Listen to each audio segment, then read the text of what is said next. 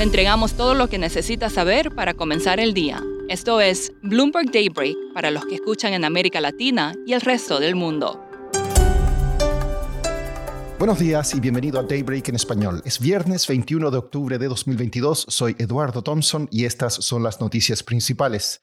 Empezamos hoy con noticias sobre Twitter. Sus acciones caen hasta un 16% antes de la apertura, luego que fuentes de gobierno en Estados Unidos dijeran que estudian someter algunos negocios de Elon Musk a revisiones de seguridad nacional, incluyendo a la red satelital Starlink de SpaceX y la oferta por Twitter.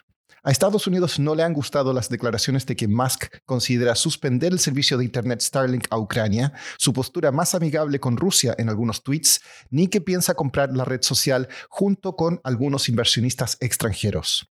Además, The Washington Post informó que Musk planea recortar el 75% de la plantilla de Twitter en cuestión de meses, dejándola en unas 2.000 personas.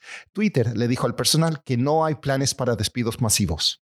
En este contexto, los mercados de acciones siguen a la baja y las tasas de los bonos del Tesoro siguen subiendo. Los inversionistas apuestan que la Reserva Federal seguirá subiendo las tasas hasta que la inflación sea controlada.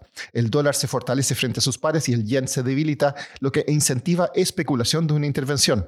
A pesar del pesimismo en el mercado, estrategas de Bank of America dijeron que fondos que invierten en acciones tuvieron entradas netas en la semana al 19 de octubre.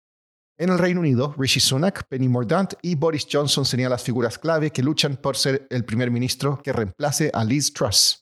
Sunak es uno de los primeros candidatos, pero los partidarios de Johnson podrían descarrilar su campaña incluso si el ex primer ministro no se presenta. Los candidatos deben presentar el apoyo de al menos 100 diputados conservadores antes del lunes para entrar en la boleta electoral. En cuanto a la guerra en Ucrania, la Unión Europea acordó seguir adelante con la acción de emergencia para hacer frente a la crisis energética, lo que incluye un tope al precio del gas natural. Rusia golpeó Kharkiv, dañando la infraestructura industrial en la zona. En otras noticias corporativas, las acciones de Snap se desploman y arrastran a otras redes sociales después de informar el crecimiento de ventas más lento de su historia. Instacart habría retrasado su salida a bolsa y TikTok negó haber tenido como objetivo a miembros del gobierno de Estados Unidos, activistas o periodistas. Forbes informó que la empresa controladora ByteDance planeaba usar la aplicación para rastrear a personas. Pasando a América Latina, hoy se informarán las ventas minoristas en México, las que habrían subido 5,7% en agosto. En Colombia, el valor del peso y los precios de los bonos del gobierno se han desplomado en los últimos días. Andrea Jaramillo, jefe de la oficina de Bloomberg News en Bogotá, nos explica los motivos.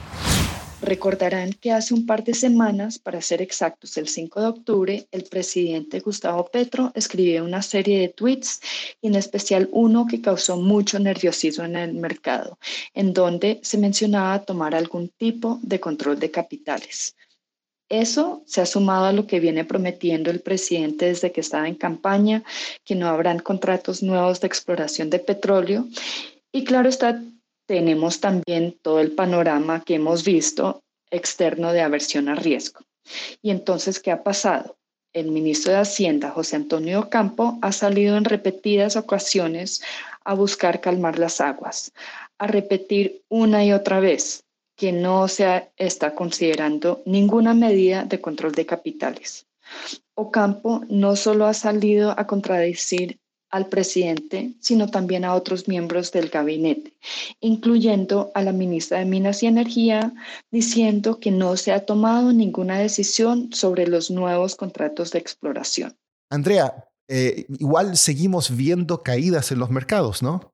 Sí, aún con el contrapeso que representa Ocampo, las palabras del presidente y otros miembros del gabinete han afectado la credibilidad del gobierno. El mismo Campo admitió el jueves que los fondos extranjeros que poseen más de la cuarta parte de los bonos en pesos del gobierno, conocidos como TES, han vendido este mes alrededor de mil millones de dólares en estos papeles. Esa sería la primera vez en 11 meses que son vendedores netos. Ocampo también dijo que la reacción del mercado ha sido exagerada y reiteró el compromiso del gobierno con una política fiscal responsable.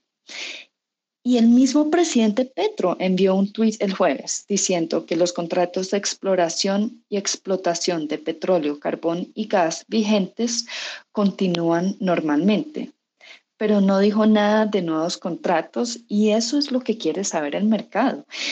En resumidas cuentas, como nos dijo un analista, los inversionistas quieren señales contundentes que muchas de las reformas que se avecinan no se darán y que el gobierno tomará una línea favorable al mercado. Y bueno, esto lo quieren oír ya no de Ocampo, sino del mismo Gustavo Petro.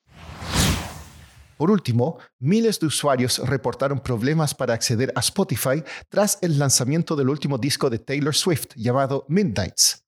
En una reseña, la agencia AP destacó la capacidad del artista para evolucionar y derrumbar una plataforma de streaming. Eso es todo por hoy. Soy Eduardo Thompson. Que tengan un excelente fin de semana. Para conocer todas las noticias que necesita para comenzar el día, revise Daybreak en la app Bloomberg Professional, donde puede personalizar las noticias que desee recibir. También puede suscribirse a la versión solo audio en Spotify, Apple Podcasts o la plataforma de su preferencia. Eso es todo por hoy. Escuche de lunes a viernes Bloomberg Daybreak.